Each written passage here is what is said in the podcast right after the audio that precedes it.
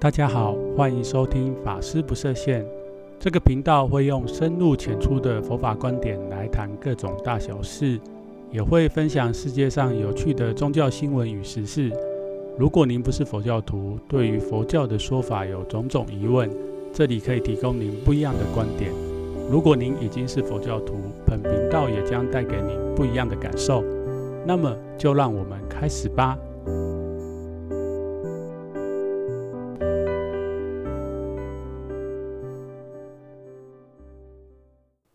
大家好，正在收听的您，最近是否健康平安呢？在新冠肺炎疫情持续国际上蔓延之际，今天想要跟大家聊聊，作为佛教宗教师的自己，怎么样看待此事件？首先，我想，不管您身在何处，在资讯极度流通，还有全球紧密连结的今日，我们几乎每个人在这一次的疫情都受到不同程度的影响。那像自己的道场，早在二月初开始，几乎把所有的活动都暂停。那这些活动虽然没有让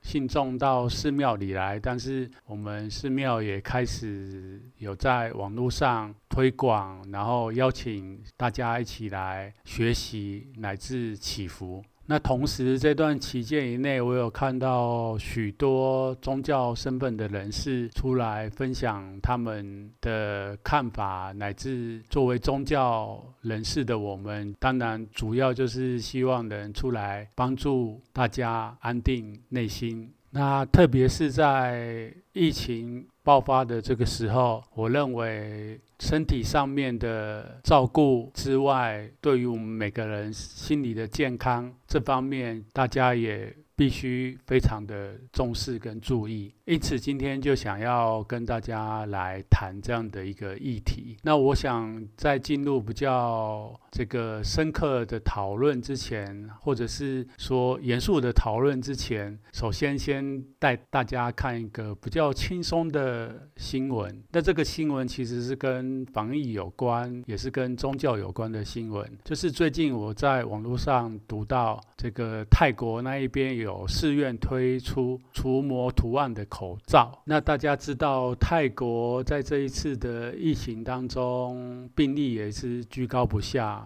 那他们政府也开始劝导大家不要出门。所以，呃，泰国本身就是一个佛教国家，那他们民众一般也都是佛教徒，所以这时候也有许多寺院就发挥了他们的影响力，希望可以带动泰国人们一起认真的防疫。所以，在这个泰国佛统府的主为是就推出了除图除魔图腾的防疫口罩，嗯，怎么练那么卡？呃，希望借由这样的方法来安定人心。那有兴趣的朋友可以去搜寻一下这篇新闻，或者是我也会放在我的这个节目的文字内容里面。那其实你们去搜寻这一个。新闻可以看到，它这个口罩是的材质是布做的，所以这个口罩基本上没有办法阻挡这一次的冠状病毒。不过，因为它口罩上面呃印有这个除除魔的图腾，所以这个口罩应该是推广大家要戴口罩这件事情的意义，还有就是宗教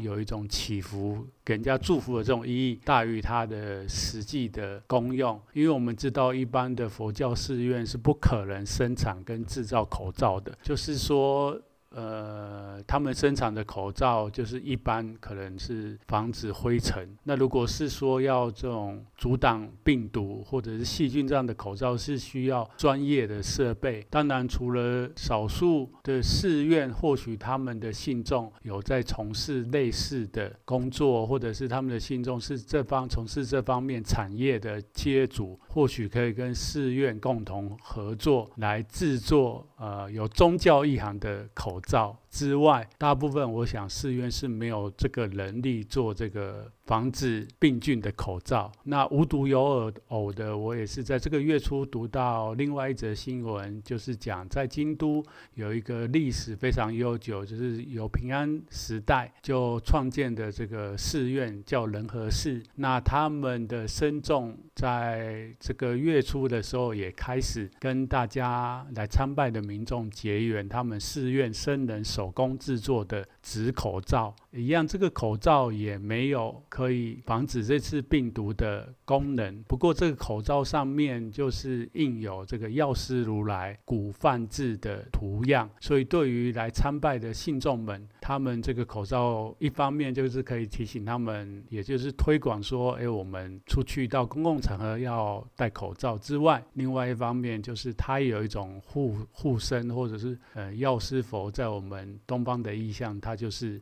帮助我们远离疾病的这样的一个观念。所以这个口罩当初一上市，嗯。不能说一上市，就是四方开始跟民众结缘的时候，其实在日本它也变成一个话题。那以上两个两个新闻，我觉得非常的有趣，然后也想跟大家分享。那同样的，就是如果自己在日本的话，也会非非常想要拿到这样的口罩，或者是在泰国也会想要拿到这样一个口罩。那不晓得听众朋友们，你们会不会想要拿到这样的口罩嘞？那比较起这两个国家的佛教道场。我觉得我们在台湾的佛教道场，其实也可以在这次的防疫作为上面有一些创意。当然，我们在台湾在防疫上面做得相当的好，特别是我们佛教团体几个比较大的道场，在第一时间几乎就暂停了。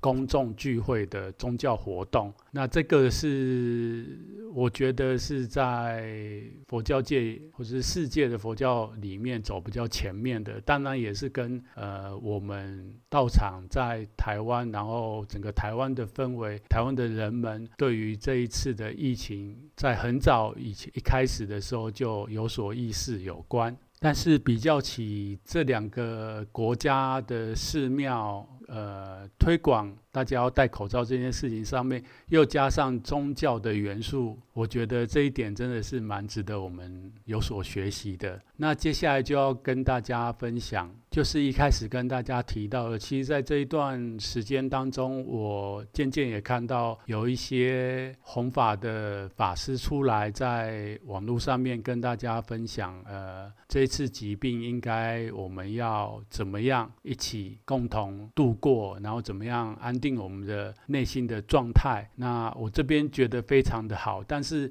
另外一方面，我有听到有一些法师就会开始用过去，呃。不管是经典上面，还是过去我们华人佛教常常讲的这个“预知今日果，当观前世因”的这样的一个概念，去谈这一次疫情的产生，其实是我们人类过去造的种种的恶业所造成的。那我想，听众朋友们，如果您对佛教有概念，或是你本身是佛教徒，对于佛教讲的这种因果业报的概念，或多或少都有所了解。不过，小禅这边觉得，在这个时间点上面，其实不太需要或者去强调这样的一个内容。如果你是佛教徒，我想普遍的佛教徒都有这样的一个概念。那我们在平常的时候，其实也都知道我们要多做善事，或者是呃，我们的佛教徒有所谓的。在家居是有所谓的五戒，就是五个戒律，我们是要尽尽量避免去犯犯犯的。那但是有的时候可能是根根据我们过去不好的习惯，变成说有的时候我们就是会不小心做了不该做的事情。那其实，在佛教里面也会有方法告诉你，做了这些事情以后，我们应该要怎么样的去呃悔改或者是改过。所以在这样的一个全球性。嗯，受到这个疫情的影响之下，呃，就是要跟接下来跟大家谈的，我们应该要用怎么样子比较正向跟跟正确健康的方式来面对这样的疫情。那当然，以下纯粹是个人一点的浅见，那也希望说这样的一个观点跟看法能提供作为佛教徒的您，或者是您不是佛教徒，但是你有兴趣想要了解呃佛教的在这个疫情上面看法应该是怎么样的，那我这边可以提供另外一个不同的观点给大家。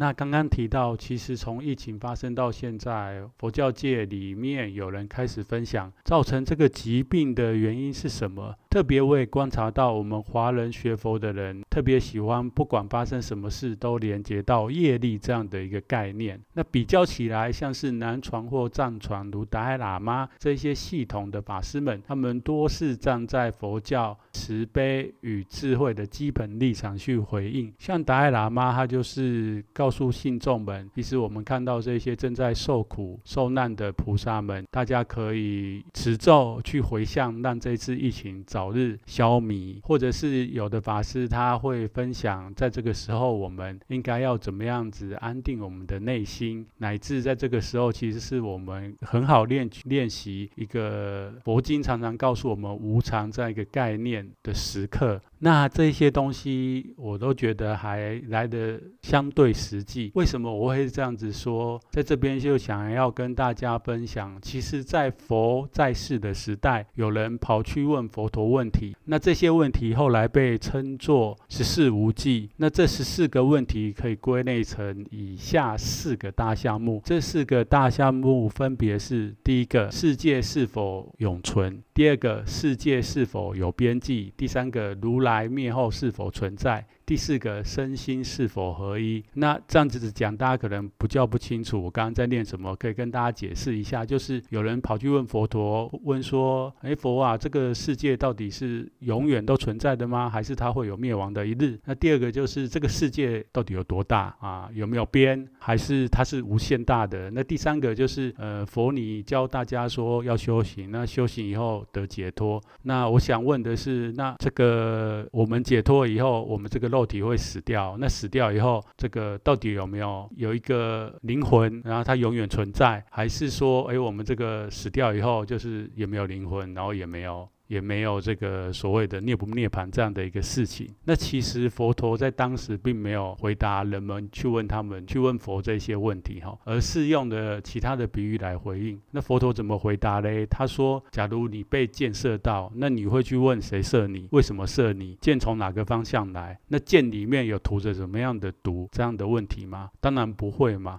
首先的药物是怎么样？就是我们要赶快去治疗。那这个故事后来也变成非常著名的经典，叫做《箭喻经》。那后世一般都认为这个故事集中表达了佛陀对于这个哲学的态度以及佛教的宗旨。那就让我回到我们这个疫情上面来。我认为，与其现在去讨论造成全球大流行的新冠肺炎疫情，是因为过去我们人类做了什么样的恶业？不如站在智慧的立场，就是宗教应该要发挥教导人们如何安心、共同积极来面对此次疫情带给大家的不便，还有如何帮助他人来的重要。那如果我们翻开历史，会发现人类自有历史以来，这类型的大流行传染疾病，几乎在数百年就会卷土重来一次。那我在这个历史频道，也就是 History.com 上面发现，他们有真的也。一篇人类自有历史记录以来到现在曾经发生过的大流行疾病。那在非常早，就是西元前四百多年，其实那时候的希希腊联联邦就发生了瘟疫。那当时的这个瘟疫到雅典城，造成了全城三分之二人的死亡。那西元一世纪，因为罗马大军远征到东亚，那在东亚也带回了不明的这个疾病源，然后回到欧洲。去，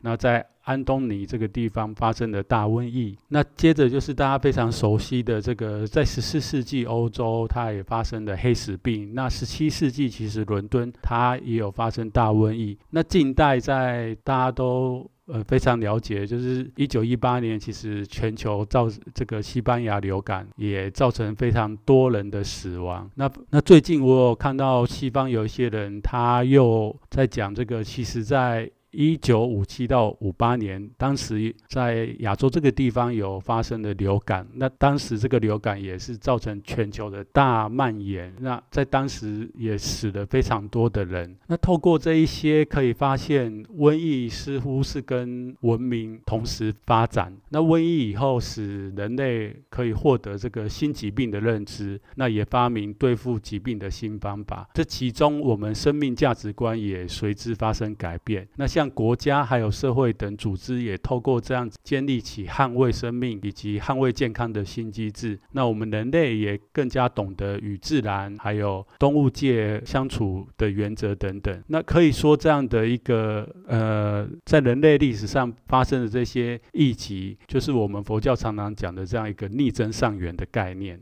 那自己过去也读到，曾经读过一个，就是在日本二战期间，有位非常著名的物理学家与散文家，那同时他也是夏目漱石的学生，叫柿田研彦。那柿田研彦曾经留下那么一句著名的名言，叫做“天灾は忘れた顷にやってくる”，意思就是说，当人们忘记了天灾的时候，它就会卷土而来，再次发生。那在他的著作《天灾与国防》当中，中提到一个这样的概念，就是说，这个他 在文章里面写到，一家之中有时也无法想象有许多接二连三所发生的不幸事件及其因果关系，于是人们总是想象着什么样神秘的因果业报之作用，希望透过他力的祈祷与除秽来消灾解厄。那国土发生灾祸，其缘起也做如此之想。但是若以数理观念的统计来看，一家乃至一国某年发生许多灾祸，但在其他年中却完全无事，这样的运势来说，只是纯粹性偶然的结果，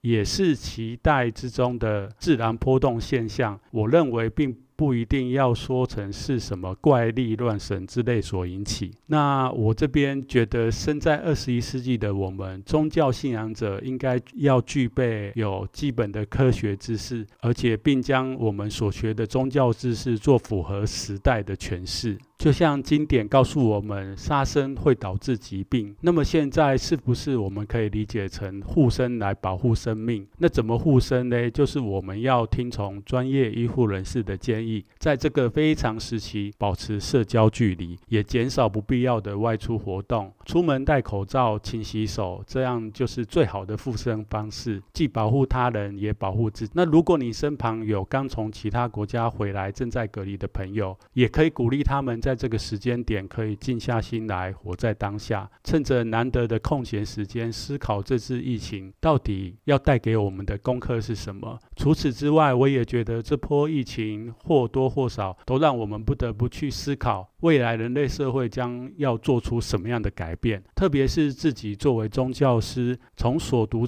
到的历史上来看，这种大疫过后，宗教本身也不得不做出调整。但是在这方面，似乎还没有看到有所讨论，当然这又是另外一个议题。那今天大概想要跟分大家分享的主题，就是怎么样利用正确的宗教观去看待此次疫情。希望以上所跟大家分享的人提供你不同的想法。那最后本集节目就到这里。如果您对宗教有任何困惑，欢迎您来信或准时收听本频道，小禅这里会一一帮您解惑。那也请订阅与分享这个频道给有兴趣的朋友们，并欢迎按心或留言。在此感谢您的收听，那么我们下次见喽。